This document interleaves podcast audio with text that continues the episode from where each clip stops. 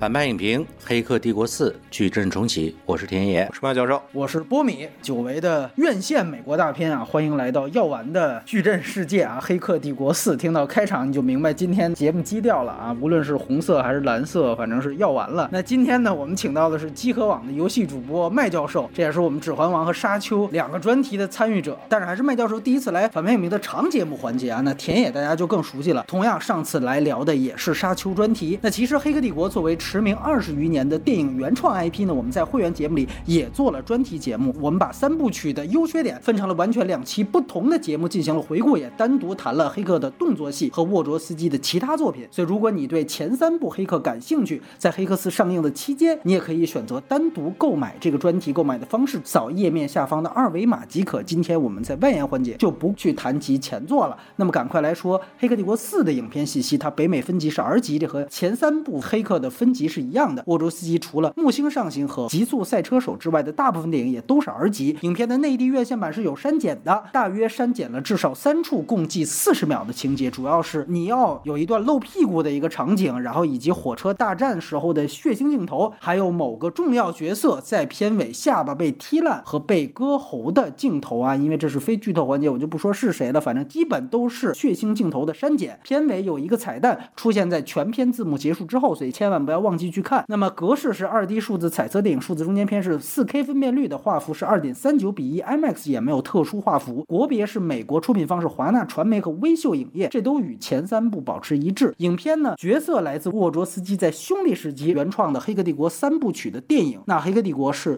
彻底的原创电影 IP，它没有原著和其他媒介来源。导演是一九六五年出生，现年五十六岁的芝加哥跨性别女性拉娜沃卓斯基，同时她也是本片的制片人和编剧。那她是沃卓斯基姐妹中的姐姐。那目前妹妹莉莉完全没有参与到《黑客帝国四》的创作之中。那这也是拉娜第一次单独执导，这个情况与刚刚出资源的《麦克白》悲剧的导演大科恩是类似的。此前拉娜所有的电影电视剧都是和莉莉一起来联合执导的，包括了《黑客帝国》前三部《云图》和美剧《超感猎杀》，而后两个作品更是还有汤姆·迪克威这三个人的组合。这些作品呢，我们也都在《黑客帝国》的专题当中回顾过了。制片人除了拉娜自己之外，还还有一位卡林·沃卓斯基，应该是拉娜在变性之前分居的伴侣卡林·温斯洛。那卡林呢，还参与到了《超感猎杀》的创作当中。编剧除了拉娜之外，还有两位男编剧大卫·米歇尔和亚历山大·赫蒙，他俩都是第一次进入到《黑客帝国》的创作当中。前者是《云图》的编剧，后者是《超感猎杀》的编剧之一。莉莉是没有参与编剧和任何《黑客四》的工作的。豆瓣的条目存在误导。主演方面，先说延续前三布的啊，男主角基努·里维斯，女主角凯瑞·安莫斯、奈奥比、贾达·平克·史密斯和法国人堕落天使朗贝尔·维尔森，《圣母》里面也有他的出演。然后扮演翠尼蒂丈夫的男演员是查德·斯塔赫斯基，他呢其实是《极速追杀》三部曲的导演，《极速追杀》三部曲也是基努·里维斯所谓职业生涯第二春的重要作品。然后角色回归，但是演员更换的是有墨菲斯、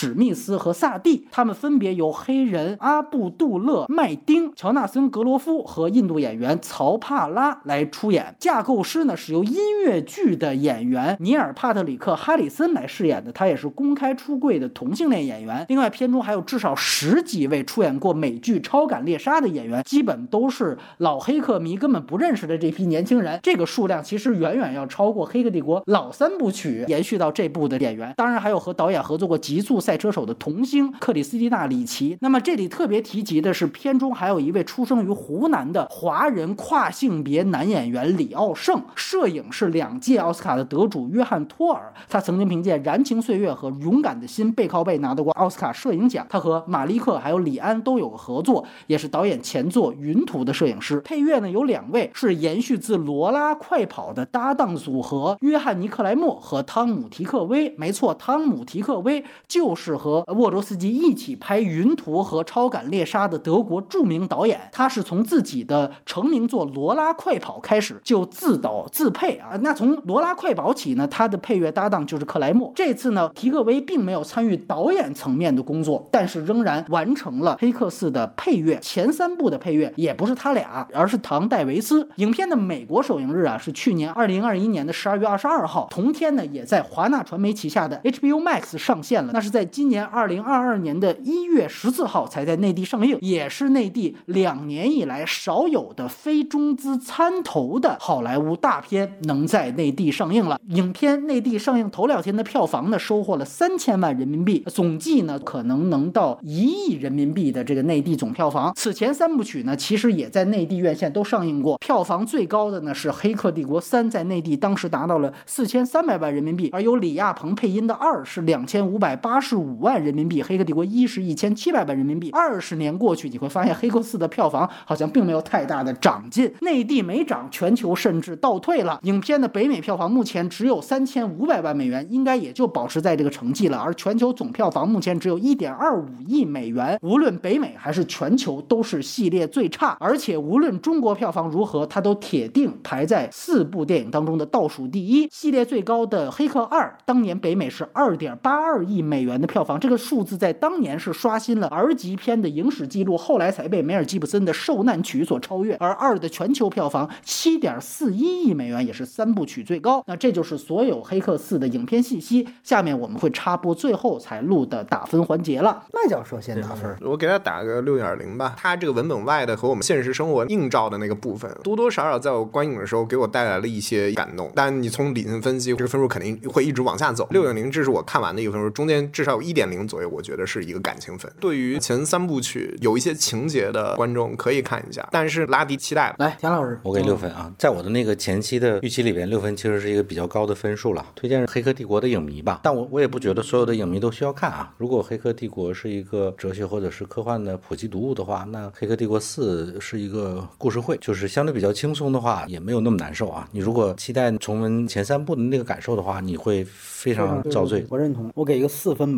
我其实犹豫要不要到三分档。接下来优点部分你听到，我还是把它这个性别意识跟性别议题那部分算作优点的。如果我不是特别认同那套价值观的话，或者说像大部分中国网友一样，那我应该是给他更低分数的。我觉得大家必须要认清《黑客帝国》三部曲的时候，那个时候的我们，嗯，对于互联网是不太了解的。为什么它在中国的高度甚至比西方还要高？就是那个时候的中国和中国观众更不了解互联网，这个会带有一个巨大的代差。同时呢，导演对于世纪之交的那个世界，把这种对于资本主义的思考融进在那三部，说白了就是那个时候导演很懂，观众很不懂。而现在四所处的这个时代，说白了就是观众不那么好蒙了，比原来都更懂什么矩阵、什么数字。原来三部曲上映的时候，它因为好多是从香港弄的 VCD 过来，它叫《二十二世纪杀人网》，还有一个台版翻译叫《骇客帝国》。对对对，你开始都不懂啥是骇客，后来发现就是他妈黑客。你里边再抛出矩阵骇客，二十世纪之交的那时候看这些，你都觉得特别牛逼，特别遥远。你搁现在，咱们身边都在无数，你到任何漫咖啡的咖啡馆，邻桌子就在聊，他下一个项目就要投资元宇宙项目，我们就要投资芯片，我们要六 G、区块链、数字货币，全是这些大词儿的时候，完发现导演还在他妈聊矩阵，原来的滤镜是一个观众跟美国大片儿的信息差的滤镜，一个 IP，要不然你就让新导演去拍，他还能给你醍醐灌顶的东西。他要是停步不前，你会感觉到这个迅速的代差出现。接下来我们会就具体文本聊它问题在哪儿，怎么样的。但其实我觉得说在前面的一点，从观众的维度是在这儿。说白了，现在我们对于科技产品、对于移动互联这些的认知，尤其中国观众啊，我觉得是要高过导演本人的。导演本人从他第四部反映出来，他对于互联网跟科技的认知是比较土的。而且我们的这种互联网产品的体验就非常接近老三部曲里边那种对对对那种被人鱼肉的那种感觉。是的，是的。你如果想让现在观众买账，你得用我们现在这一套话，把它变成你严肃讨论的主题，而不只是 Q 一句扎克伯格。打这个分数肯定是不推荐了。好，那么接下来呢就是剧透线了。外延部分呢，我们可能也就请外教授来聊一聊最近在游戏圈非常火的这个《黑客四》的相关游戏，因为三部曲和导演前作我们都已经在专题当中详细回顾，所以就不再过多展开。那么以下是剧透线，既然呢它的票房口碑都扑了，我们先从优点来聊起。田老师来聊聊。电影上映之前，大大家应该预期都是它比较烂嘛？我觉得唯一的张力就在于它能多烂啊。其实我看的时候，我的感觉还偏好。哎呦呵，拉娜的这次创作其实是把前三部比较高概念的创作做了一个接地气的一个拉近吧。我觉得完成的不好啊，但是它里边有很多互动性的东西是好玩的啊。比如说游戏世界是真实发生的真正的事啊，就相当于是我们现在所处的世界才是一个虚拟的世界，然后游戏里的才是一个真实的。还有主演出来吐槽扎克伯华纳呀，什么扎克伯格呀，环保少女啊。当然，它不是一个很高级的玩法，但你得承认，在看的时候会收获一点相对比较轻松的乐趣吧。而且你你就知道这个东西不是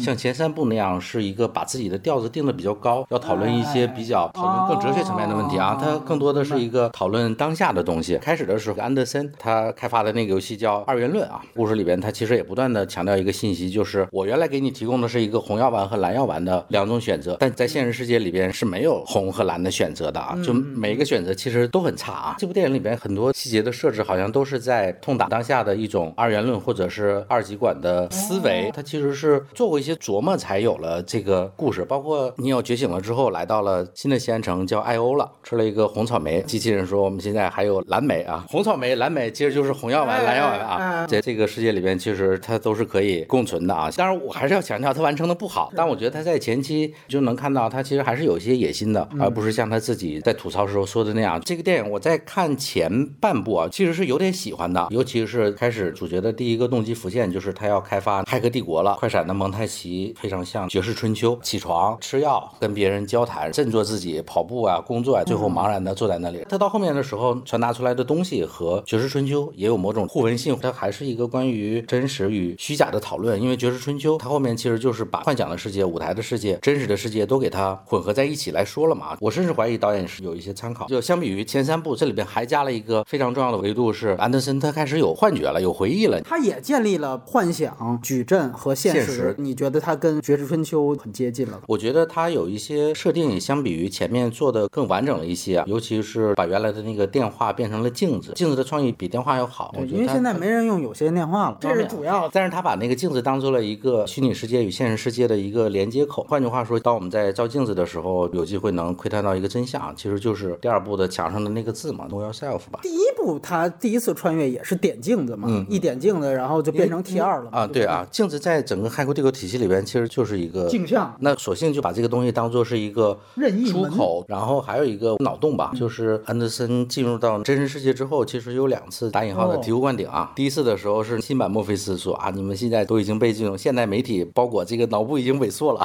带你进去练练啊。然后来到了一个这种湖光山色的小屋里边啊。第二段其实是见到了艾欧城的将军嘛，就奈奥比，他是原来就有。你会发现，其实都是有好多植物的，都是要和那种所谓的赛博朋克也好，或者是后工业时代的那种废土的东西，要做一个非常强烈的反差。前三部《黑客帝国》的故事其实是一个反乌托邦的故事嘛，对对它在这里边其实给了一个务实的世界啊，就这个世界是存在着一种可能的啊，就是机器人和人类可以和谐共存，并且他们还有农场，还有这种日式山水间的小亭子啊。我恍然大悟，导演想说的就是金山银山，绿水青山 就是金山银山。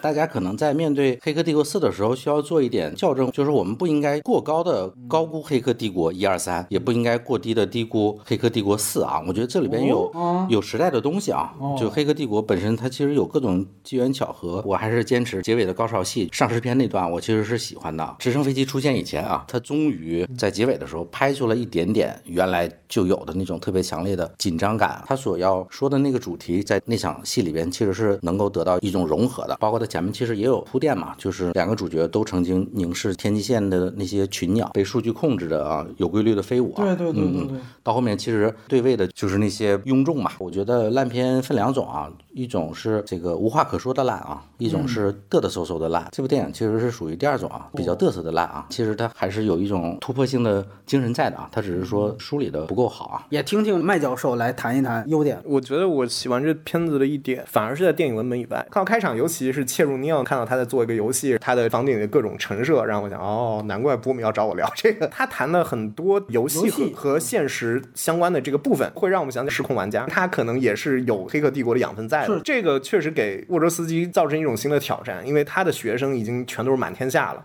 他自己作为一个老师，这个老狗还能学会新把戏吗？他很妙的是，他考虑到了这些老的受众在这些年看到了这个世界的变化，用这种世界的变化来正当化你有的一种失意的情况，去正当化那种我们和老三部曲之间的那样的一种隔阂感，因为我们也感觉到对那个老的那种内容的那种隔阂感，所以他的很多的功夫可能在写剧本的时候他就已经想得很清楚了，而且它中间出现了很多细节跟游戏圈有关的，然后这个细节是跟我们现实世界的细节是对不上的，就比如说 Neil 开始切入他办公室那个场景的时候，给了他一个 The Game Awards 游戏大奖那个名牌，写着一九九九年，然后获奖内容是 The Matrix，公司叫 Deus Machina，The Game Award 我们简称 TGA，它是二零一四年才有的第一届。那么现实我们这个世界里面的那个第一部的游戏叫 Enter the Matrix，它公司的名字叫 Deus Machina，它这个词儿可能是来源于戏剧中间那个概念机械降神，就 Deus Ex Machina，它其实原本的意思是指在希腊的戏剧里边，当剧作家没有办法解决一个问题的时候，他可能就需要一个神，然后他们可能会用一些机械臂之类的东西，让这个神降在舞台上面去解开这样的一个情节上面他没有办法解开的问题。Deus Ex 你可以理解为它就是一个机械的神。九九年他的那个电影之后，它其实是有一部电子游戏叫做 Deus Ex，它没有 Machina。总之，它里面的很多东西，它就是还是会让，比如说一些游戏玩家会会心一笑。你刚才提到，当他解决不了戏剧问题的时候，降了一个神，对你觉得这是不是也是他对于自己第四部创作瓶颈的一种指涉？我觉得你能感觉到那个沃卓斯基是一个很宅的人，他里边的很多的小的符号啊埋的非常非常的多，包括他这次不是用了镜子嘛，对应的镜子他又反复在提那个《爱丽丝梦游仙境》，以及开场的时候船长 Bugs 他躲进了一个通道，其实是在一个钥匙店里面，而且开门的时候所有的地方就全都摆满了钥匙。这些其实全都是致敬他前三部嘛，因为第一部本来就是一个《爱丽丝梦游仙境》的，看见白兔的纹身，然后跟着走。钥匙你需要就是第二部的开锁人，刚才麦教授提到施工玩家，我就帮导演洗一下吧。我觉得他其实明确的做了这个预判的，就是类似这样的电影在《黑客帝国》之后有了很多了。他如果是按照那种常规的套路，也只能是在和施工玩家在一个赛道上比谁更好一点。他其实没有优势，我觉得他自己肯定是不甘心的啊。哪怕是比较菜鸟的一个电影策划啊，他在前期的时候他都能想到，我们为了让这个 IP 尽可能的长寿，在这一步啊，我必须得铺第二代，你得扶一个年轻人出来，然后你才可以展开无限开发割韭菜的模式嘛。但他其实现在没有。对你的意思就是，比如说《星战七》把哈里森福特当配角，是吧？我推出一个个雷。让这个 IP 的寿命更长一点啊。二零四九就是也是哈里森福特得当配角，高司令得推出来，但是这个就没有。我就想强调，他不是像他在电影里面吐槽的那样，我其实不想拍。他这个可以跟谁算是一挂呢？就是《终结者》系列这个片子最大的一个亮点呢，其实还是就着政治正确这个事儿吧。你如果把它作为《黑客帝国》的续集来看，怎么洗它都是失败的。但是呢，它其实可以作为他们后来唯一《黑客帝国四》之后口碑高的《超感猎杀》美剧的一个电影版，它还是有那个《超感猎杀》里面对于多种族概念的一个呈现。田老师提到，它里面展现反赛博朋克的那样的一个世界，其实它的价值观还是《超感猎杀》里面的。你注意到它这里面延续《黑客帝国》动画版韩国人拍的那条短片里面，好人这边也有机器，还给他们起了名字，它其实就是多种族融合。这个多种族融合，甚至跟泰里边提到那个大概念是一回事儿。包括你提到的，我这新城里边也有植物、动物、机器，金山、银山、绿水青山，都应该和平相处。这也是他们后期从云图开始，相对还是比较正向的。这可能在西方看是老套，但是呢，相对于咱们那套社达的价值观，我觉得它仍然有正向成分。就是它作为一个变性之后的跨性别人士，对于当下的性别议题的互动，而这个互动呢，再翻回去看《黑客帝国》前三部，恰巧是我们在专题里面谈到的是它前三部的一个缺点。这个电影它在北美的媒体评价，无论是 MTC 还是烂番茄，评分是要比《黑客帝国三》要高的。MTC 的后两部这个电影都是高的，拿到及格分数了。这个电影强调了性别身份这个议题，它把这个作为真正的非自嘲的唯一能拿出来的严肃主题。崔尼蒂这个角色，嗯，他的觉醒成为了整个电影最最关键嘛。他并不是前三部靠尼奥的超能力和尼奥的开挂来解决的。最后你会发现，谈判过程就让他再做一次选择，这个选择权不再是白人男主角，而是要让女性自己来完成这个选择。最后产生了一个最大的所谓的悬念，是在于崔妮蒂的自由意志才是真正关键的地方，而他都已经出门了又反转，原因完全是在于他自己对于在母体当中的这个婚姻关系和被物化成蒂凡尼的角色的反击，通通是一个性别身份和性别政治上的议题。而这个议题其实真正原来他们做严肃探讨的是超感猎杀，当然你说云图也有了，超感猎杀可能是最明确的关于女性、关于跨性别、关于这些的讨论。当时其实谈到过，虽然当时也有粉丝说尼奥可以看作一个什么跨性别身份的一个角色什么，但是就大众传播层面而言，前三部仍然本质上是一个男性个人英雄主义式的动作片。按照现在的模式来看，是他保守的地方。他其实在这一部电影当中，把虚拟的母体矩阵给它直接变成了一种父权一种象征。之前三部它一直叫矩阵革命，它实际上是有革命主题跟革命的表达的。那在这第四部当中，勉强延续了这种革命意识的话，就是鲜明的性别革命。它把原来袁和平式的那种功夫式的打拳，变成了简中世界语境里面的那种打拳。女主角最后暴打分析师的一个点就在于，你竟然还给我安排了个丈夫和几个孩子，想用这种东西来束缚住我。他所安排的整个世界就是一个传统婚姻观束缚在了女性身上，而这正是当下二零二一女性需要从矩阵当中觉醒过来的。而且还象征性的，最后他们在飞跃的时候，然后你又说、我没有做这样的事儿，是你在飞吗？没错，他其实也做了一个非常明确的和前三部的反动，就尼奥已经萎了，再说白了，但翠尼蒂能飞。整个这个电影的叙事前面他佯装着尼奥，他还是第一主角，但后来我告诉你，真正的第一主角是翠尼蒂。如果他也有一个所谓的反转的话，其实就在这儿，逐渐让女性找到了她来带领整个故事，起到真正关键作用这样的一个转变。那这个转变就符合我们刚才提到的这个性别身份的议题。最典型的，它使用的就是一个蒂凡尼和翠妮蒂的这样一个谐音梗。我们都知道，蒂芙尼它其实是一个珠宝品牌，所以我也特别好奇蒂芙尼这个品牌以及奥黛丽·赫本粉丝的这个心理阴影面积啊。的确，它这里面直接就批判蒂芙尼这类珠宝品牌，尤其是以女性为受众群体的珠宝品牌，它背后消费主义的落后价值观，这个是和它原来三部曲的反资本主义能够联系上的一起的。而且他还特别指出了，说我妈妈是奥黛丽·赫本的粉丝，专门指出这样一件事情，我觉得这个跟导演他自己的一个性别的一个自觉是有关。这种情节基本上给美国的精英媒体看，他们一下子就觉得啊，那他其实在这方面是先进的。这个就是他在美国的分数能够比《黑客帝国》二三甚至都高的很重要的一个原因。就像麦教授说，他直接提到了奥黛丽·赫本。那我们都知道，奥黛丽·赫本跟蒂凡尼，他其实就是那部电影嘛，《蒂凡尼的早餐》，它来自于杜鲁门·卡波特的一个小说，它的另外一个中文译名就叫《珠光宝气》，讲的就是一个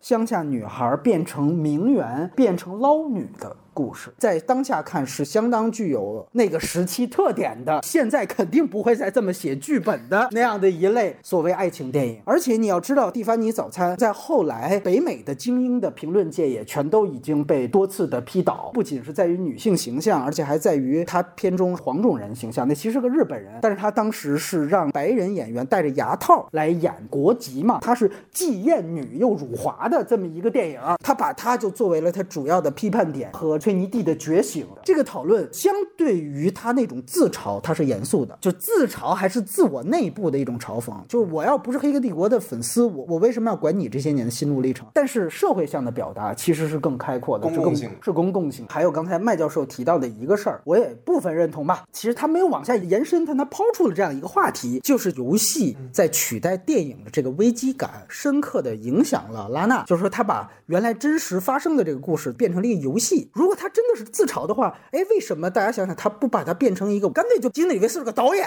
我这里摆的是奥斯卡奖杯，当然你你也没拿过哈。我觉得它带有一种危机性，尤其前三部，就是即便现在我们在讨论现实跟虚拟的时候，代表可以乱真的这个媒介也不再是电影了，游戏成为了乱真的虚拟的延伸。这个他抛出来了，而且呢，我觉得有一个表现形式，就是老三部曲里边一直有一个总机角色，就总机这个概念其实也是那种老有线电话时期，拨个电话话还得转分机号，其实是坦克那批人干的事儿。说白了是一个总调度的这么一个人。那他鲜明的意识到这个东西和电话亭一样是需要被迭代的，所以他这里面像元宇宙一样，我直接把虚拟的形象投射在当地。影片的开头，旁观者的角度里面直接出现了人物形象，在虚拟的矩阵当中，真的要拍他在场。这个相对他前三部试图做一定表现形式上的迭代，我不知道田老师是怎么看的，是吧？其实咱俩的想法是一样的，其实就是因为观众的视角是安德森的视角，没错那怎么才能让观众更沉浸在一二三里？游戏要远远好于电影嘛，因为它是有有反馈动的对对，对有更贴近真实的一种感受的嘛。而且基努里维斯在演这部电影之前，其实他很大的一个新闻，他当时还参加了一个游戏《赛博朋克2077》的一个演出，在一三展上面公布说基努里维斯将参与这个游戏的动作捕捉什么的，下面全都炸了。就是基努里维斯这个形象现在也是和游戏的绑定程度很高的。还有一个小的亮点，就是影片开场，它还是一个水面，一群人的倒影出现，完了，一只脚踏上这个水面，基本还是想复刻《黑客帝国一》，但是呢，你像水面就像镜面嘛，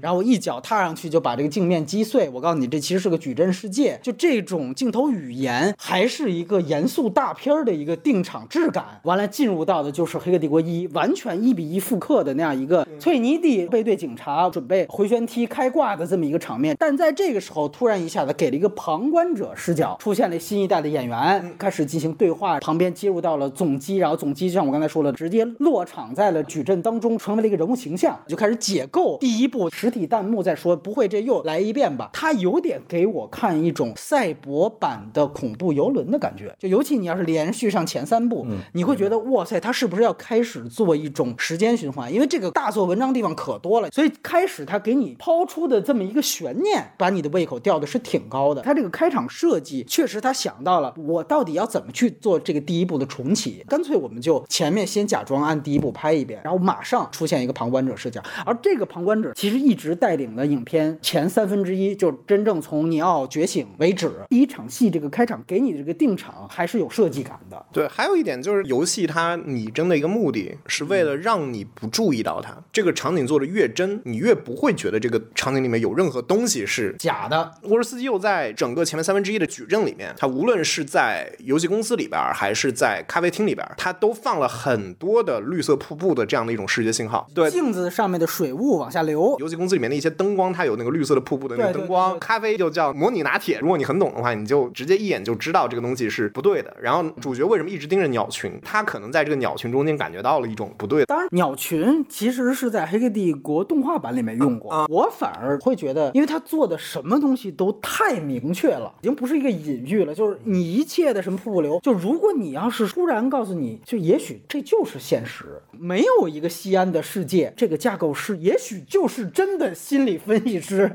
你呀就是一神经病，操，一度给我这幻觉，我觉得那你还挺牛逼。那他就变成真正的那种 cult 片了。要是这么拍，我还觉得他的颠覆行为更大一些。以上是本期节目的第一部分音频。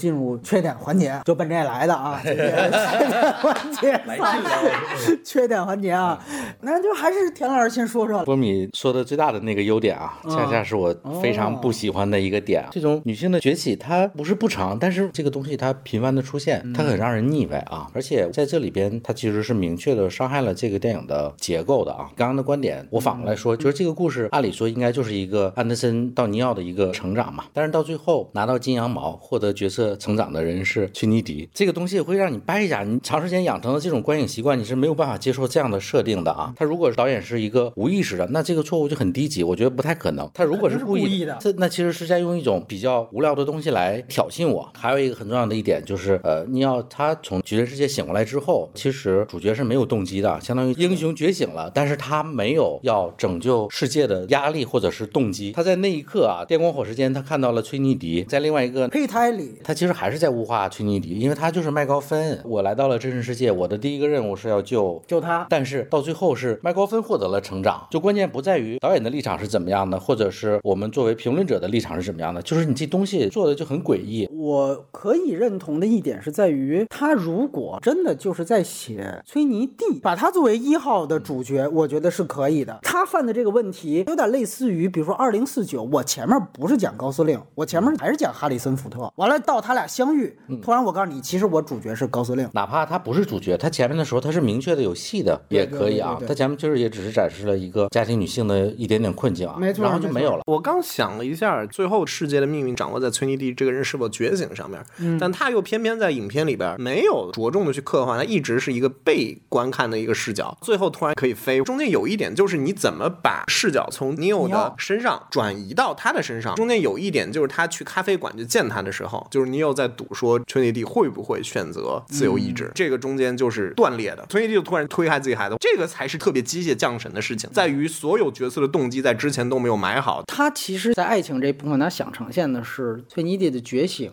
不再是因为他对尼奥还有爱。所以，为什么他在咖啡厅的选择的时候，崔尼蒂还是走了？其实我对你已经没有爱情了，但是最后都走出门了，听着别人还叫他蒂凡尼，他才觉醒。导演在这方面的表达是：我不是因为爱情，我就是要挣脱在女性身上的枷锁。但是李维斯的表演太差了。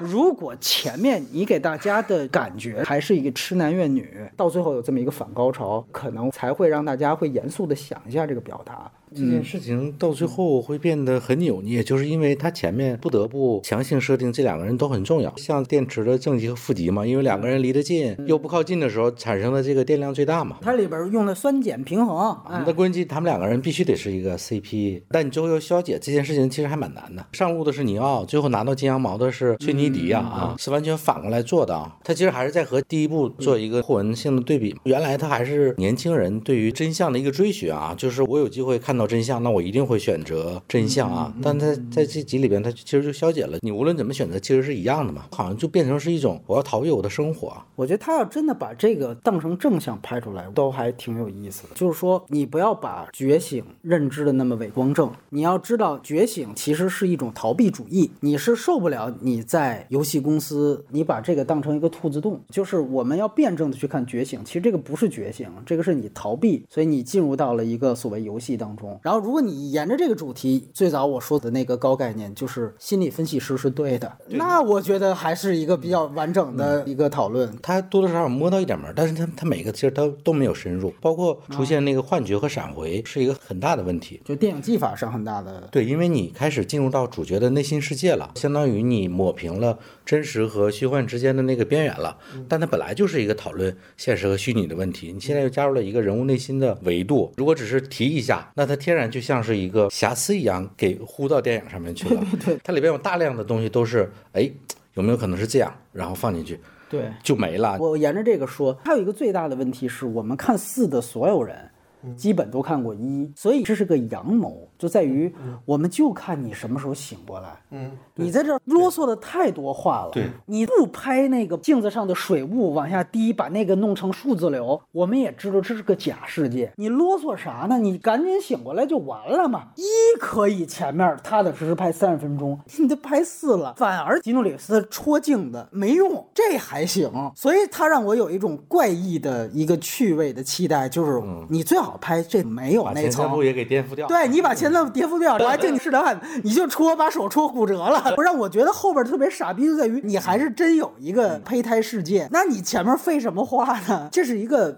预先张扬的东西。另外一个比较大的问题，其实他就是不停的致敬自己嘛，已经到了一种偷懒的地步了相当于把《黑客帝国一》里边的重要的节点性的事件都翻出来，然后做了一次混剪升级，就是哎，现在情况变了，那再次面对红蓝药丸的时候，我会怎么样？我再次要变 The One 的时候的练功应该是怎么样？你就感觉好像他是把原来的情节点都写到黑板上了，每个情节都拎出来，然后我们重新做一次假设啊，在当下的语境下，它还成立吗？然后每个都做了一点解构，就是不成立了，因为时代变了啊。但如果所有的情节都是做一个重新解构的话，说明他自己是没有任何创造的。就他新的东西是什么呢？除了那个蒂凡尼翠尼蒂之外，对没有新的东西。对，而且这里边还透露出一个非常让人悲凉的讯息，就是导演已经默认自己不在当下了，他其实就是在用一九九九年的视角再看这根儿上的硬伤吧。当然，你说前面的时候咱们看啊，有一些自嘲，有一些似曾相识的桥段出现了，我们还可以把这当做是一种情怀的呼应，或者是怎么样的东爷西。青节，到后面你还是这个，我觉得，就真的很腻歪，你知道吗？《黑客帝国》这个故事本身，你得承认它确实是有原罪，或者说他自己没有办法跨过去的一个点。它是一部带有左翼的、革命的、有反抗精神的这样一部电影啊。是的啊，他说的是资本主义工业对人的异化，诸如此类。但是我们喜欢《黑客帝国》》归根结底还是那个虚拟世界里边的超级英雄、飞行、子弹、时间，所以真正抓人眼球的恰恰是他所反对的这东西啊。它其实是一种自我消解，它反抗本身其实是一种商品啊，是一个十三岁少年口中的革命啊，这种反抗。中二嘛，这个毛病其实延续到了《骇客帝国四》里。最让导演打自己脸的就是他故意设计了一个情节，其实，在虚拟世界里边有两个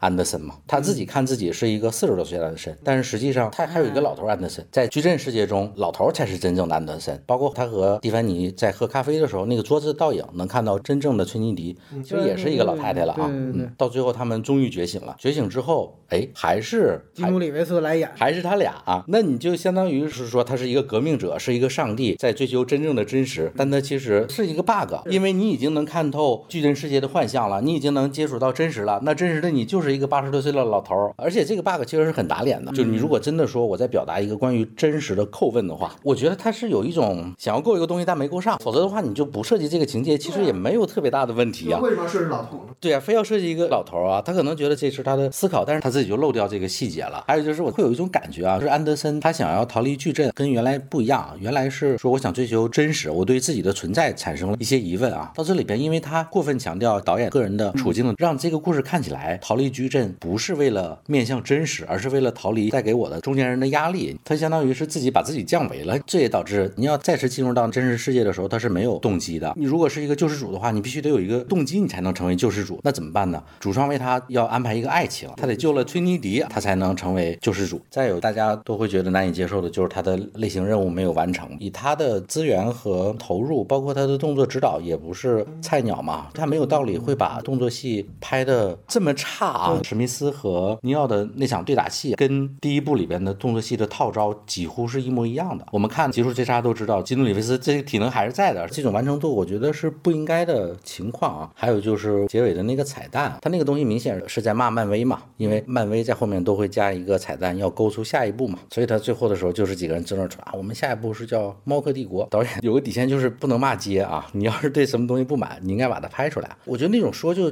真的就像骂街啊，你应该拍出来嘛。你应该拍个鸟人，而不是说你就让演员给我背这段台词，就是我看了漫威霸占全世界电影，我的不满。这个创作要是这么简单的话，那真的是人人都可以当导演。你为什么要去拿一个一亿多的美元的项目呢？导演的这是俏皮话尊严，尊严哎对对对是是要拍出来，对吧？啊，我要靠我的影像来表达，对对对靠我的行动，靠我的作品，而不是靠台词。对对你台词这句骂街，那就是就马丁·西克塞斯嘛，那就或者你要不然你就去拍你的作品。对，我觉得哪怕是最 low 的方法，我用手机拍一个《猫科帝国》，嗯，我就用到后面假装是一个伪纪录片《骇客帝国五之猫科帝国》啊两个人在那打嘴炮，这个就完全没有导演该怎么办的自问吧。我比较同意田老师刚才说这些，就是他反对的东西，恰恰又是他票房倚重的东西。我自己最不满意的打戏，无论是从他的创意还是从实现来说，都很糟糕。我觉得基努里维斯在里面的表现尤其差，他比其他的角色基努里维斯的实现是最差的，蓝头发的 Bugs 做的最好的。当然，基努里维斯他在《极速追杀》里面的表现是很棒的，我不知道这是不是有动作指导的原因。麦教授，我得补充一下，这个戏的动作指导就是技术追杀的动作指导。那所有的这些东西都非常的俗，打破墙、打破柱子、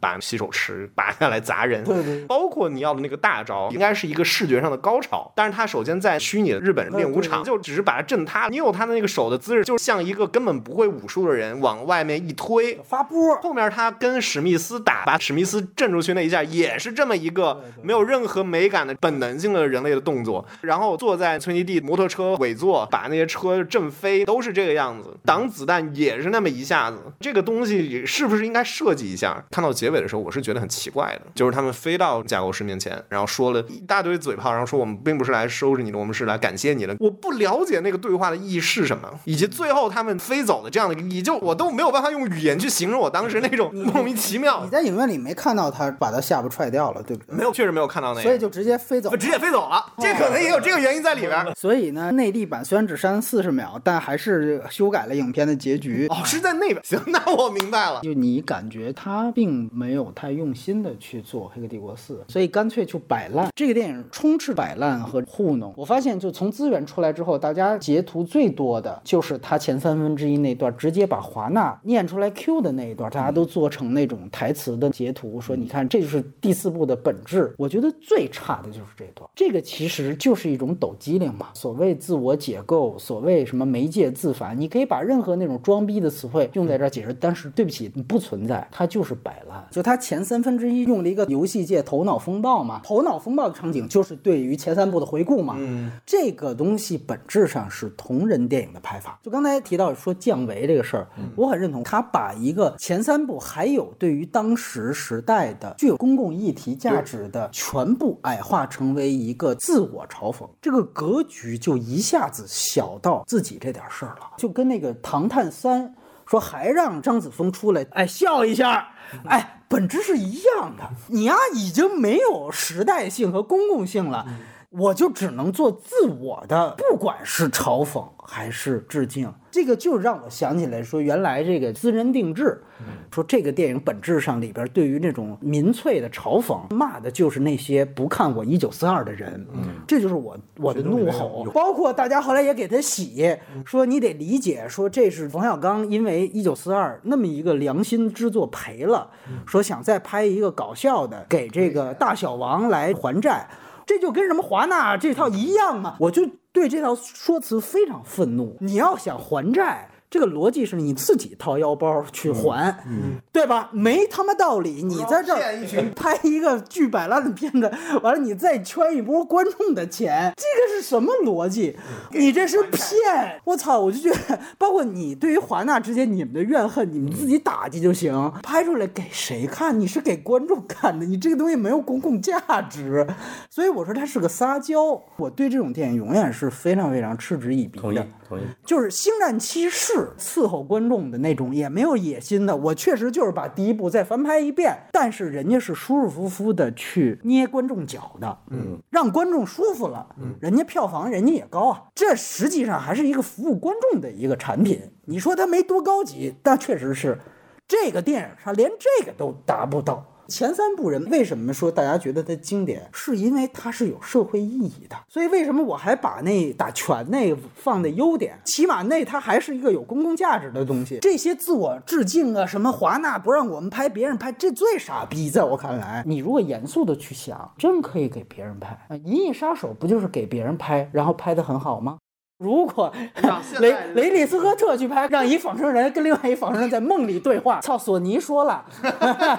我们不拍，别人也会拍，哎，那别人拍比你拍肯定是要好的，哎，而且他产生了一个巨大的逻辑硬伤，就是他的那段华纳的对象其实是游戏公司老板，老板跟他说，咱们不拍，人家也会拍，老板在这里面相当于是恶臭资本嘛，完了他到矩阵里边，他直接就是史密斯，但是你会发现到最后关键。时候，史密斯出来成为了第三股势力，解决了分析师要碾压他的这么一个危机。等于史密斯到最后又和他成为了一个双生关系。本质上，你反对的这个恶臭资本，最后其实还是要跟他联手的。如果我们说前三部它是一个真正革命叙事的话，这部它连最核心的意识形态的根本它都动摇了。当然，前三部里面史密斯也是跟尼奥有一种双生关系，但是那里面他可不是金主爸爸呀，他。可不是这个架构雇佣关系，对他被尼奥在第一部结尾打爆之后，他其实反而自由了，所以他才和尼奥建立了一个双生关系。就他也是机器大帝需要去消灭的，所以才会有最后《黑客帝国三》的那场谈判戏。等于其实史密斯也是被解放的。你在这里面上来安排一个，他其实是华纳的一个代言人，那他是华纳喽，他是恶臭资本喽，是你前面一切你在骂街骂的那个对象的那个出口，你自己的内部的这个表达统一吗？就甚至。就你可以提炼一个观点，就是我其实和资本已经同流合污，咱得吃饭呐。扬名立万里那话，咱得吃饭呐。哎哎，这是吃屎，知道吧？就是这么一个。是就这么一回事儿，好吧？哎，这这是他妈这华纳这段，完了再从类型片公式说。我觉得首先作为一个科幻片，你要回去听我们《黑客帝国》蓝色药丸那一期，就完全在肯定它科幻片里程碑意义的这些东西，全部在这个第四部当中完全没有提及，消失，甚至降维，自我打脸，甚至让人怀疑那些东西是我们当时过度解读了。其实后两部为什么在中国口碑特别高，就是因为他提了一个巨大大旗论，就是西。安城这个世界也是假的，这个世界是没有真实这个概念的，真实是一个彼岸，这个彼岸是永远不可能达到的。他通过梦中梦的这么一个场景告诉你，就西安。机器大帝这个东西也只是另外一次颅内，也是另外一个机器的演算过程。这实际上是我们觉得后两部所谓的形而上的讨论，所以我们一直非常期待着最后第三部他抛出的那个脑洞，就是一个印度小女孩，她进化成为一个表面上甚至无害的操盘手。你是黑客四哎，那你应该延续这个。完了，你看这里首先就是印度小女孩，萨蒂真有哎，成了小分队帮手的一角色，飞出来讲了一下他跟他父母关系，我父母都被杀了，完了我现在来报仇来了，这是一个美国当下难民问题的一个表达。你原来我们都期待第七代救世主，而且西安城都是假的，我们继续去追问真相的这个更大的这个脑洞，你要把那个脑洞延展成为一个新的电影，一个严肃命题，全都没有了，以至于它的摧毁程度，让我们要再次看它后两部到底是牛逼还是装逼。也许这两位当时也没怎么想清楚，就那么停在那儿了。你以为是特深刻，可能就是他们也不知道怎么往下拍，就不处理了。我同意你说的啊，我其实一直也没觉得《黑客帝国》是一个多么多么展示深刻和思辨的一个东西啊，它可以在主观感受上很深入啊，但电影永远不是一个深刻或者思辨的东西。《黑客帝国》的二和三之所以能成为一个很伟大的科幻电影，其实也跟后来有大量的那些解读、那些缝合，哎，对对对，是有关系的。二三在西方垮塌之后，那个时候沃卓斯基很会啊，他的《黑客帝国》前三部一共有四条评论音轨，他们非常少见的让华纳花钱请了两个哲学家，其中一个还在《黑客二三》里面有演出，是哈佛大学的哲学系教授，做了三部的全篇解读。你现在感觉这好像都是营销，尤其第三部扑街之后，他们怎么利用 DVD？因为原来 DVD 确实是一个巨牛逼的回血市场，就你感觉那是他们的一个营销补救。既然大众不认同二三，那我就跟精英靠。二创嘛，哲学本来就是这样，就是你生活中什么东西我不能给你用哲学说一下。对你现在看了四，你感觉就是导演真的懂吗？咱也不是说就他这一部次，大家都说黑客后无神作嘛。沃卓斯基后面的片子全是扑街的，《云图》在北美也是烂片，这已经说明问题了。这是一个营销泡沫。我们现在四让我们看到了后两部，其实本质上是个泡沫消退的过程。它对于神作的这个摧毁性就在这儿。就是很多人也会问啊，就说是不是这个 IP 本身过时了？我甚至觉得他妈蜘蛛侠是过时的。人家重启三次，人最后把重启负资产升给变成了一个高概念。但是黑客帝国它的这个矩阵概念，因为它本质是个虚拟现实讨论，它随着互联网的发展和深入，它本应该。更有探讨价值。完了，你把一个本应更有探讨价值跟空间的大有可为的一个虚拟现实，随着现在手机、互联网、AR 元宇宙大量的普及到每个人生活当中，这是大有可为的一个概念，玩成过时的东西。这个在我看来，它甚至是愧对于他们自己创造的这个第一部这个文本的。这个导演是过时了，他就是应该给别人拍，就交给维伦纽瓦了。你看蜘蛛。侠，蜘蛛侠都拍他妈重启第三次了。蜘蛛侠的第一部跟他是同时代的，到第九部成为了他最现象级的。老都不是借口，什么说重启，这都他妈不是借口。说好莱坞大片本质什么资本恶臭，蜘蛛侠三也是好莱坞大片，别找借口，你就是傻逼，这是本质。在蓝色药丸里，我们当时各种解读，现在你会发现，信息跟隐私权本质上随着数字时代的来临，它变成了人权的一部分。就是你看。扎克伯格这么多次被去去美国国会去接受质询，这种他已经变成一个非常公共的一个一个事件了，而且以及以及不同国家政治文化中间，他对于大数据算法的这种掌控，就《黑客帝国四》里面，他就只是借着那个肥宅的 Jude 的那个嘴说了一句说啊，我们自由意志难道是一种算法算出来真实吗？我是觉得这真的是一种打嘴炮。我们要看到的是归成四个字：数字集权嘛。你是一个矩阵革命前三步，那你革命到现在，他有真正的敌人了，就是数字集权这个东西，你一点没涉及，你还最后变成了一个救女主的一个冒险动作片。我操，这个对于科幻两个字，你是在侮辱这两个字，在我看来，导演就有一点点太满足于说我啊，我已经借我角色的嘴说，我对这个事儿我不是没有观察，我不是没有注意到。哎，我提了啊，我但是我觉得这价值问题，既然你都注意到，你为什么不说下去？恰恰暴露了他是无知的。你包括最近看到一新闻，说是元宇宙里面。出现了第一宗性骚扰案件，马上出现了新的议题。你要走哲学范儿，那更大。比如说，我一个人在西方国家，我去没去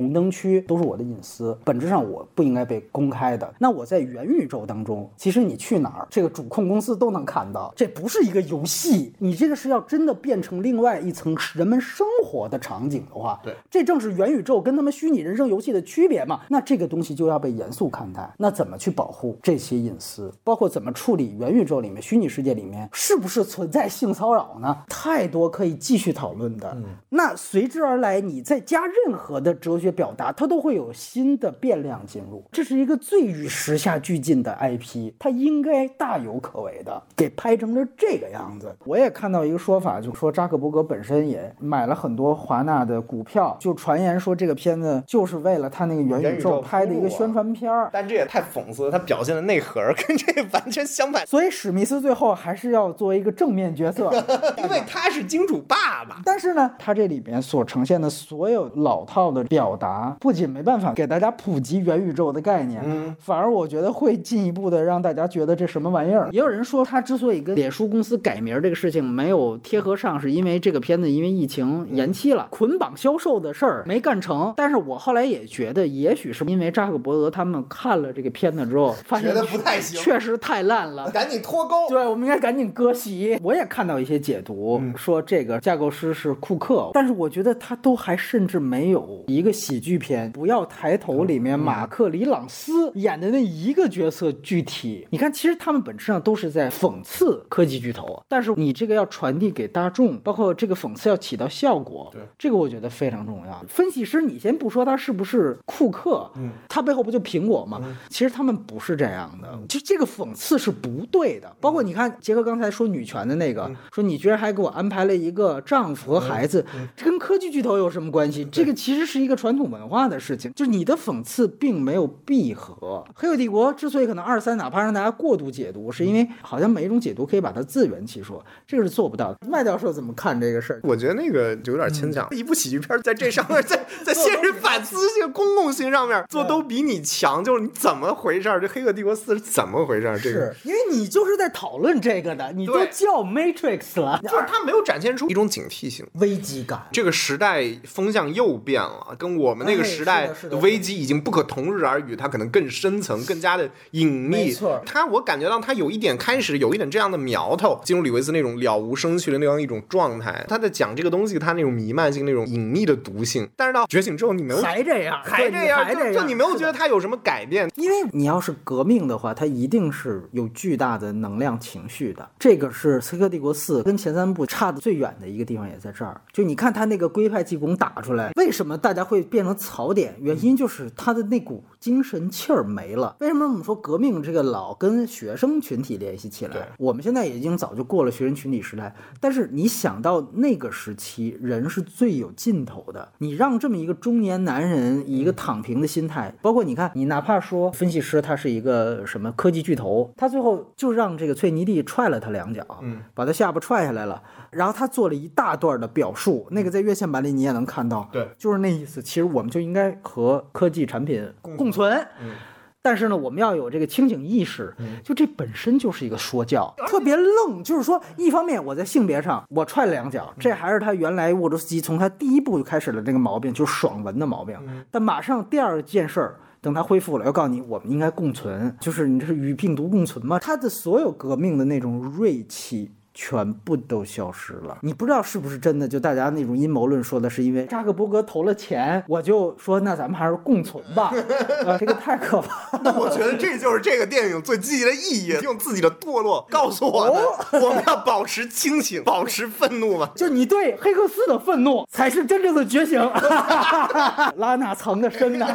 我不入地狱，谁入地狱？这是康斯坦丁精神。这是说科幻啊。再说你们两位刚才谈到的动作，中国观众我觉得算是全世界所有主流观众里面对于《黑客帝国》包容最大的。刚才我提到的，哪怕退一万步，那些科幻东西你都没有，你把它拍成一个动作爽片儿，也绝不至于能下六分儿。它最让人意外的是，它连动作戏都不会拍了。这是刚才田老师已经谈到的。女主线本质上已经是一个没有任何科幻感的冒险动作片，唯一动作目的就是救女主，这是一个单线的冒险动作片。你把它的文戏已经简单到这个地步了，打戏丰富一下，票房可能不至于这么差，但是也不行。最惊悚的是有一个酒店长廊翻转，就开始我说，楠楠你开始要抄《盗梦空间》了吗？然后后来最大的一场打戏就是日本新干线高铁对打，又是《盗梦空间》。首先当时《盗梦空间》出来的时候，大家其实对标的就是说它能不能跟《黑客一》比，因为都有一个梦中梦嘛，就我醒来之后是不是真的醒来，都有这么一个主题。然后当时还有很多老粉说，虽然诺兰很牛逼，但是你还是超不过《黑客一》。我们当时在专题里也谈到，确实各有千秋。但是诺兰其实他最大短板是他动作戏，操，他居然在动作戏上开始学《盗梦空间》，没有比这更黔驴技穷，这比你抄你前三部还尴尬。而且他让我有一种依稀感觉是拉纳意识到他前三部我们当时提到的一些保守性。《盗梦空间》它很牛逼的是，它时空，比如空间我可以颠倒，巴黎又可以折叠，就是酒店回廊，它其实是翻转的嘛。完了，我时间也是不对等比例嘛。哎，到他这儿哦，他也这么拍，就感觉有一种操，我才想起来可以这么玩儿。前三部我都没想到，原来这个时空是可以颠倒的，起码相比于原作，它真的没有任何一场是重新设计的。你哪怕不是一个一点九亿的大片，我是一个几千万的片子，我拍续集，我不可能不重新设计动作戏啊。他当然知道香港五指过时了，所以他这次没有再请不用原加班哎，对的，没问题，对，没问题。但还是那句话，他推翻了他原来的一切，但是他没建立新的东西。最诡异的是，你还是 R 级，你要是华纳，我变成 PD 十三了，那我发行跟票房上我还能多捞点儿。就这，我觉得最不值当。就你还是 R 级，但是你没给我们任何 R 级动作片应该有的尺度。当然，麦教授可能院线看的哈，你那就更没尺度了。PG 十三，你看那是 PG 级，你没有什么太大损失。我们说动作片 R 级的精进是《疯狂麦克斯四》和《王牌特工一》，就在你这二十多年来，你们不上网，你们也不看电影吗？你们这个动作创意明显这感觉脱宅多久了？这都现充多久？你满足大众，你不需要解释第七代救世主有没有，你拍好一个动作爽片都可以，没有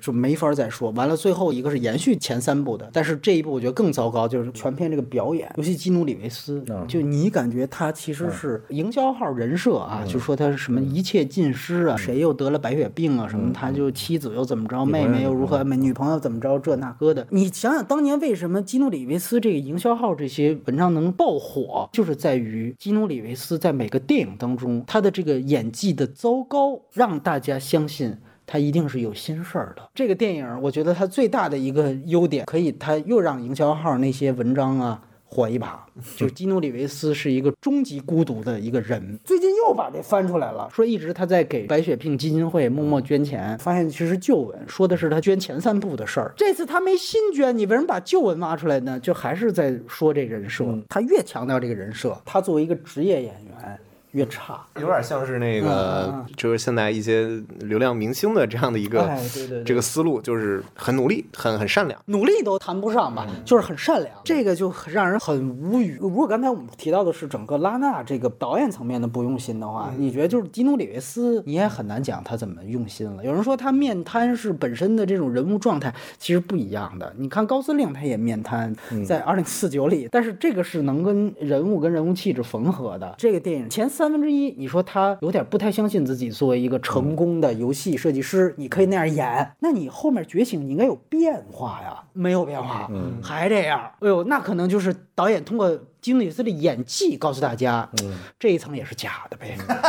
拉拉跟李维斯也说：“你可别努力演，反正你片酬也是要捐的。太傻逼了，这个真的是全方位忍不了。你想想看，当时他二三提出的那个，对吧？就说你是第六代救世主，那其实对于我们来说，确实他是对第一部的打破。你可能一共有几万亿代。你只在展示第六次的演算而已。我们期待的四是要看整个几万亿这个视角。现在发现你什么都没提，一嘴带过。你追到分析师他在尼奥回矩阵找崔尼蒂修车厂的那场戏，嗯，他不是突然出现了吗？然后他告诉你，其实我比你更快。完了做了一个接子弹的场景，就告诉你，其实你那什么子弹时间，我就给你解构掉了。我以为他要在说这个事儿呢，我到那儿还挺兴奋的。后来发现就是一个幌子。接着这一幕之后，我还在救翠泥地这个单线，就证明可能你那两部也是蒙的。以上是本期节目的第二部分音频。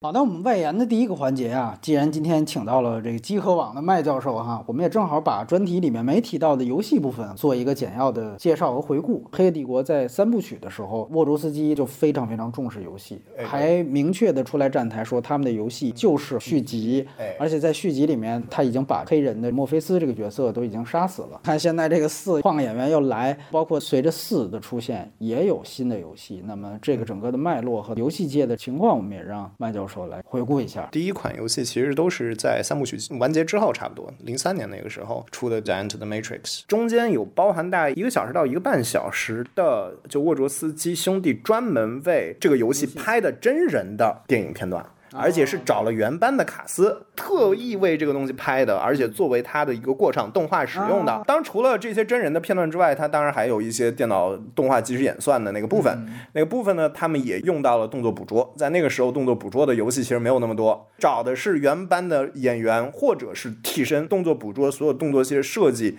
也是由袁和平去监制的。但是它的主角你操控的其实是里面的一个配角，主要是 Ghost。包括 Naomi 这两个配角，所以其实请到这些演员可能也不是那么贵啊，成本上，而且是他应该是直接接着是那后面那个动画，就那个 Animatrix 之后的，就做了这几个游戏，包括子弹时间，包括邓强可以有一个时间减慢的效果。但其实之前《黑客帝国》它就已经启发过另外一个游戏，后来那个游戏改编成电影了，就是马克思佩恩。电影版是马克沃尔伯格演的，等于就是说你认为是马克思佩恩。受到《黑客帝国》的启发，因为马克思佩恩他关很关键的一个游戏系统就在于子弹时间，他一个灵感来源主要其实还是吴宇森在《黑客镜头美学》。当《黑客帝国》把这做出来的时候，其实就已经不新鲜了嘛。呃，游戏上还是马克思贝恩比《黑客帝国》的游戏要更轰动一些，是吧？对，这整个改变业界而言，马克思佩恩是一个非常重要的东西。你的意思是说，在他这类第三人称动作冒险对这个属性内，可能马克思佩恩是一个可以比较的。一个更好的作品，没错。对然后后来呢？这个新的游戏是出在 PS 五上面，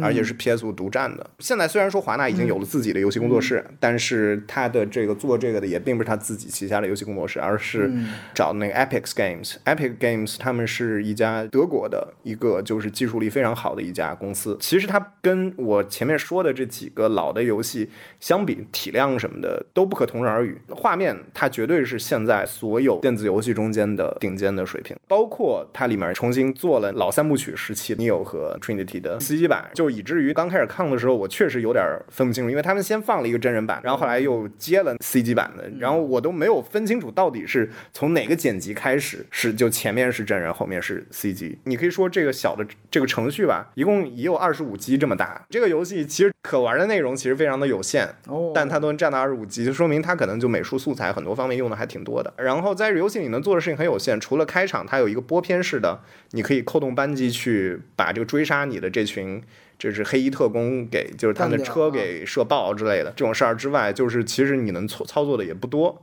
到后面就是经过了这个序章了之后，然后你就可以在这个城市它搭建的这个舞台里面自由走动，可以步行，你也可以开车。开车的话，它车是带物理损坏的，但是就是说它并没有做更多的东西，比如说它人并没有上车的动作，就是瞬移上车的。它虽然说显示可以飞行，但这飞行它也没有做任何飞行的动画，其实只是一个镜头移到天上去了而已。但是从技术上面展现的角度，确实我们感觉到画面的表现力都还是非常不错的。但是它没有任何剧情，所以我不知道它出了这个东西，它跟主宇宙的关系是怎样的。花了这么大的成本做了这么一个精细的地图，做了一个非常好的一个人物的建模，之后是会有更完整的可以玩的版本吗？我觉得好像也不像是，所以我不是很理解拉纳沃卓斯基是怎么想的。这个等于也是他自己的有参与的这个项目，他应该是有参与其中的，而且他也。照例的有了不长的，但是基努里维斯两位主演演的真人的片段。他从技术上还是非常好，是吧？就是从画面技术上是非常好的。但是游戏不仅仅是画面呀，其实电影里探讨的东西，游戏这个媒体也是可以适合去讨论的。但只是我目前没有看出来他在这个事情上面有什么新的想法。所以你觉得有没有？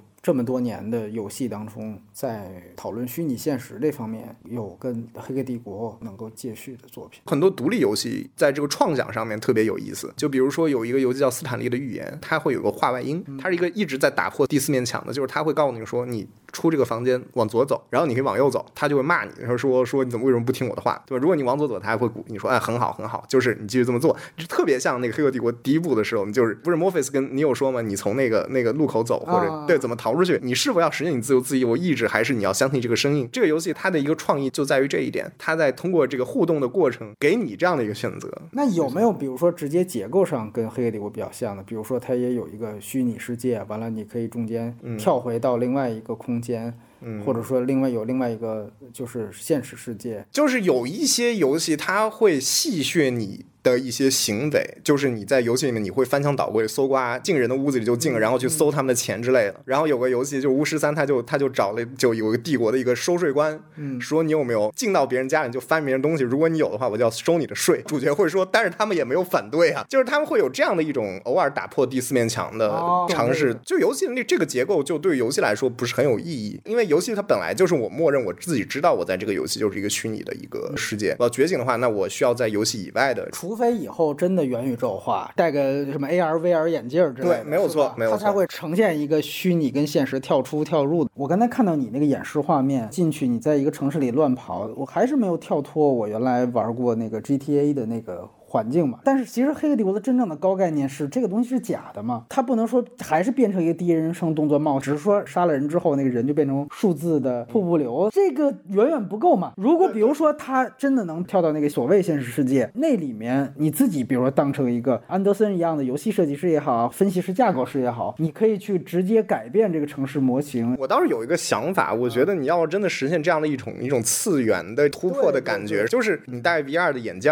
然后你在那个 VR。他的世界里边对着一个平面的电视玩矩阵里面的世界，但是你在这个 VR 世界里放下手柄，走到。就是你这个 VR 世界里面的外面，你就发现你在西安，就 VR 的那种完全拟真的、完全进入式的那个世界，因为那个东西真的是完全沉浸式的东西。但是你现在非常传统的对着一台显示器或者对着电视的进入感，它极限就是这样的。甚至在游戏里面忠实的去复现在现实世界中间的过程，反而会让玩家受不了。就《荒野大镖客二》也是做 GTA 的那个公司做的最新的一个游戏，那个游戏里从敌人身上去搜刮他的尸体，整个的动作都是完全符合你在。物理世界中的动作，你需要把这个人衣服拉一下，然后把他东西拿起来，它是完全在复现一个物理的世界，这就导致游戏的那个耐心对，因为游戏它那个心流的体验是战斗。搜刮，继续旅程。它产线断裂，你的战斗可能几秒钟结束了，然后你翻人家尸体翻了两分多钟。但现实世界确实是这个逻辑嘛？对对，就太真了就不爽了。因为大家默认你在面对一个屏幕的时候，你我说哎我在玩一个游戏，那游戏它应该是怎样怎样的？就这套语法已经完全建立的。但是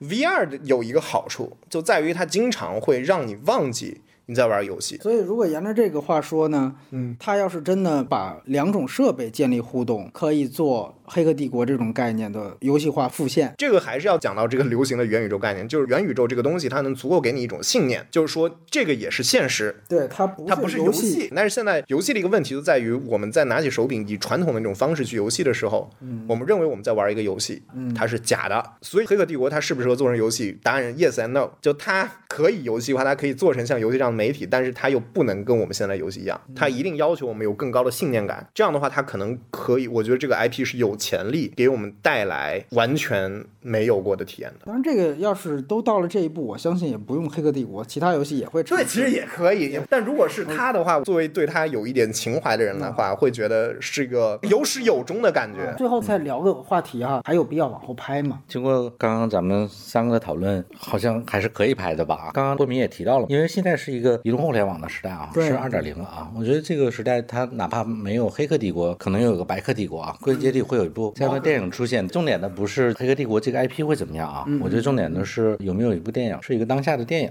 那你觉得它转换个类型，这个升级比较大？比如说。就干脆拍个剧呀，或者说从游戏上走一走啊，还是说你觉得他换个导演？肯定会换导演吧。然后《黑客帝国》那个故事放在剧里边会有一点奇怪啊，我觉得还不如放在游戏里边啊，因为他所讨论的东西就是一个关于催眠、真相的自我认知的东西啊。剧的那个消费场景其实不是那样的了，就你还得有一个线性故事什么之类的。重点是影院是一个黑的环境啊，大家是在一起互相感染，然后有一个集体催眠的效果嘛。游戏也一样嘛，但是剧的话是没有。还有很重要的一点就是从内容。来来说，《黑客帝国》甭管是哪一集。没有特别出彩的人物和情节啊，它是它整体来说还是一个概念偏概念和奇观性的东西。是的啊，剧核心就吃人物啊。就你要说它他比如单拍一个翠尼蒂传什么那种，就跟漫威那写法时候拍一洛基，它会变得很不一样，就是没有那个《黑客帝国》那个调性了。还有一问题就是，你觉得最终沃卓斯基这个职业生涯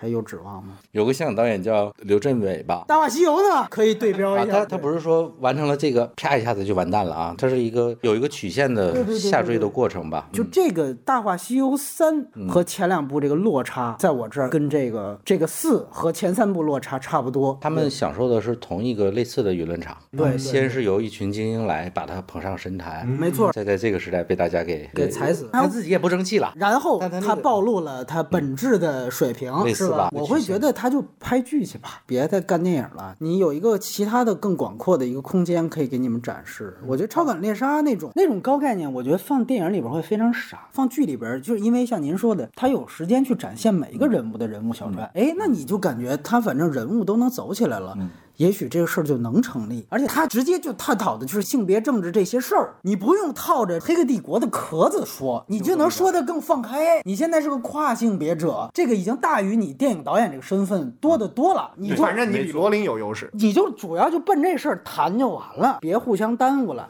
老觉得华子耽误你，我们也觉得你耽误我们时间。我们要早知道这么烂，我就不做那专题了。其实之前那个二次复兴的那几个短片里面，对对对其实是有一些东西是的，是的，是可以往很挖一挖的。包括其实他可以完全在做一个真人版的爱死机。所以你比如说，如果他下一个项目是我把那动画版拍成一个真人版的短片集，完了我找一堆其他导演来做。我觉得也新人，包括比如说，突然一下子给一个日本导演拍一个动画，反正你得得完全推倒重来了。这么大顺拐的往下时间线线性往下拍，就别尬续了，把钱都投在《沙丘二》吧。麦教授也回答一下这个问题。可以拍吗？就换个导演吧，要不然，嗯，就本身他老三部曲的那成功也有他一定的偶然性，所以如果能交给一个更有想法的导演，我还是觉得其实真的应该交给维勒纽瓦。我觉得纽瓦他比较有想法，或者有类似这样的新锐导演能能接这个东西，我觉得他。还蛮适合改改成日本动画的，就是第二次机器复兴那种。呃，气质上面是很合适的。其实，其实这个电影它其实气质上面还挺接近日本动画对，的。它就是《攻壳机动队》来的嘛。我觉得其实你如果换导演的话，比如说跟《终结者》一样，你换了导演，施瓦辛格还在，嗯，那还是完蛋。就是你必须重启这个项目。你要翠尼蒂这个事儿，我不要了，就跟他的动画版一样，我讲一个你这个矩阵里面的另外一个故事。哎，对，呃，或者就是说沿着那个《黑客帝国三》的那个那个思考去去拍，就是救世主和先知这个概念，你要延续下去去讨论。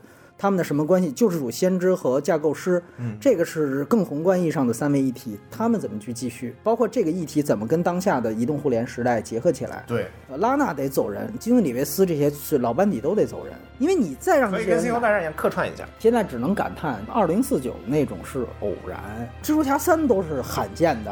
啊，大部分的续集的结局都是这个样子，都是新生化危机、黑客帝国四、终结者六，这是生活当中每天发生的。然后丽丽，我倒是挺期待的，嗯，因为丽丽她跟这个项目完全决裂，说明她清醒。是吧？我不替扎克伯格挣这份昧良心的钱，哎，那我还挺期待他能做出什么项目。哎，也许丽丽可以通过她后面的职业生涯证明，她哪怕前面拍的那些《木星上行》啊，那些片子。也是被他姐姐耽误了 包括现在科恩拆分之后我觉得也可以证明就是他们俩分别拍。最后看谁的成功那我们再去回去再校正他们合体的时候谁的功劳更大或者说里边那些华彩片段具体执行的是谁的状态？最好的情况当然就是希望他们俩分家之后仍然能各自展现各自的灿烂的才华。您现在分家之后这不是才第一步吗？就是也展现的也不是才华还是希望这个以后更多的 ip 能够稍微好点二零二